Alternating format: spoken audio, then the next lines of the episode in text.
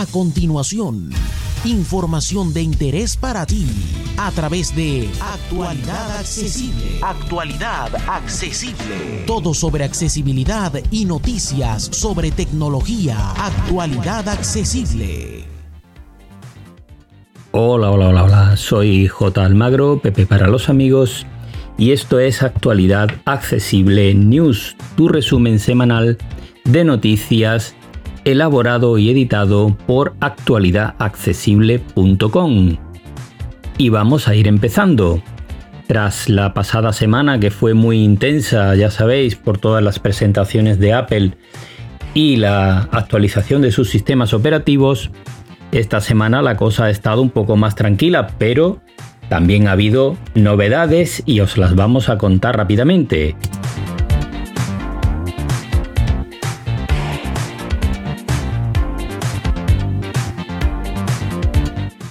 Vamos a empezar por el principio. Y en cuanto a terminales, Xiaomi, que no deja de presentar cosas, pues ha presentado su nueva gama bajo la marca Mi, que yo ya no sé si es la superior, la inferior o la de en medio, una de las muchas gamas que tiene. Y en este caso ha presentado la gama Mi 10T, T Pro y T Lite. Son tres terminales que sustituyen a la anterior gama Mi 9T que tenía como peculiaridad una cámara retráctil. En este caso ya prescinden de ese tipo de cámara y pasan al agujero, la perforación en pantalla. Los Mi 10T y 10T Pro son gama alta y el Mi 10T Lite es gama media. Así que Serán unos terminales todos con 5G, con una buena batería y personalizados por Xiaomi.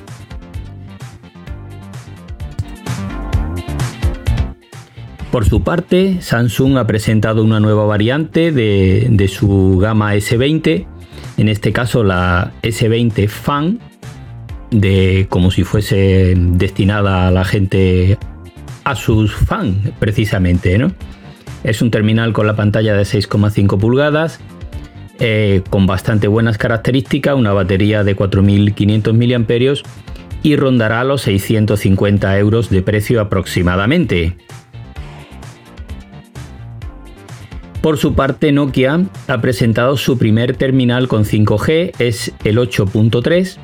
En este caso es un terminal con una pantalla de 6,8 pulgadas, cuatro cámaras, ya sabéis que esta marca suele montar eh, ópticas de Cal 6, con lo cual suele tener muy buena calidad fotográfica y con Android puro.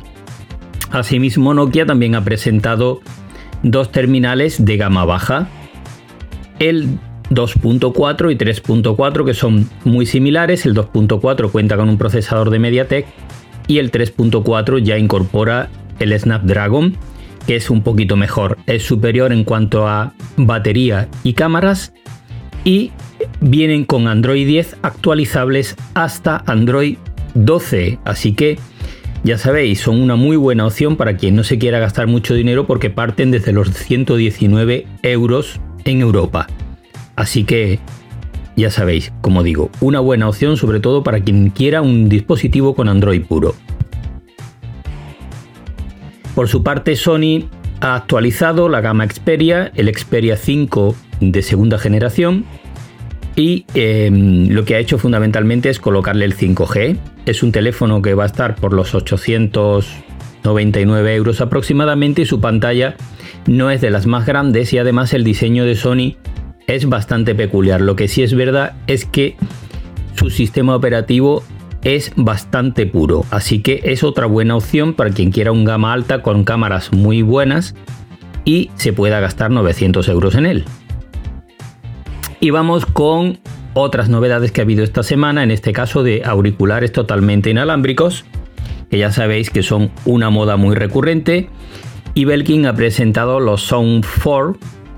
Eh, mm, son unos auriculares que ofrecen unas 4 horas y media de autonomía y se pueden cargar hasta 4 veces con su estuche, que por cierto no es muy bonito. Así que, bueno, su precio 69 euros en Amazon y tendréis unos auriculares totalmente inalámbricos. Por su parte, Nokia ha presentado dos modelos de auriculares, los AirBuds AirBuds y AirBuds Lite, tal cual. Power AirBuds y Power AirBuds Lights. Son prácticamente iguales, pero la diferencia está en el estuche.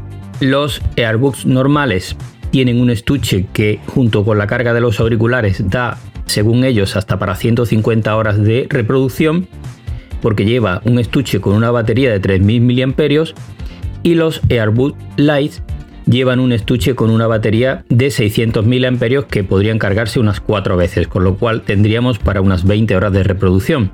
Eso sí, estos últimos cuestan 35 euros y los que tienen las 150 horas de reproducción costarían aproximadamente 79 euros, unos precios muy contenidos para unos auriculares totalmente inalámbricos. Y vamos con las novedades de software, que esta semana han sido poquitas.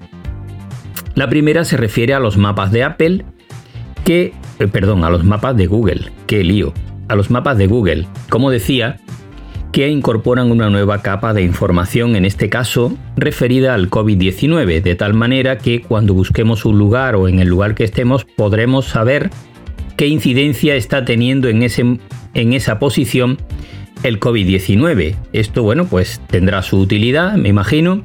Ya sabéis que en los mapas de Google tenemos un botón que nos permite añadir distintas capas de información, el tráfico, el transporte público, etcétera.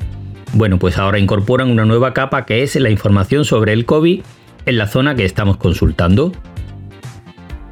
Y vamos con otro tema de alcance para todos los amantes de la tecnología y es que el Mobile World Congress cambia sus fechas y se prevé que se organizará en verano en vez de ser en febrero como viene siendo todos los años. Evidentemente esto va a afectar a los lanzamientos de nuevos productos. Así que habrá que estar pendientes porque no sabemos si las marcas esperarán o irán presentando de forma paulatina sus nuevas creaciones para 2021. Y vamos para terminar con un rumor que ya tiene bastante fuerza y que tiene que ver con los nuevos iPhone que presentará Apple presumiblemente, según se anda diciendo, el 13 de octubre. Y este año parece ser, dicen las malas lenguas, que habrá cuatro terminales disponibles. Eh, partiremos desde una versión mini de 5,4 pulgadas y un tamaño similar al que tiene eh, un iPhone 8, por ejemplo, actualmente. Y luego pasaremos a 6,1 pulgadas, en este caso en dos sabores, lo que sería eh, el iPhone 12 mini, el más pequeño, el 12 estándar de 6,1 pulgadas y luego el 12 Pro, también de 6,1 pulgadas. Y para terminar la gama, el 12 Pro Max de 6,7 pulgadas. Así que serían los cuatro terminales que va a presentar Apple. Los dos primeros tendrían una pantalla normal, digamos, eh, de las actuales, una pantalla LED. Y los otros dos, los Pro y Pro Max, contarían con pantallas de tipo AMOLED. Así que y también con el sensor LIDAR que está tan de moda. Así que nada, ir preparando vuestras carteras. Y esto va a ser todo por esta semana, queridos amigos y amigas. Eh, la semana que viene más y ya sabéis que podéis ampliar toda esta información en actualidadaccesible.com. Así que un abrazo y hasta la próxima semana.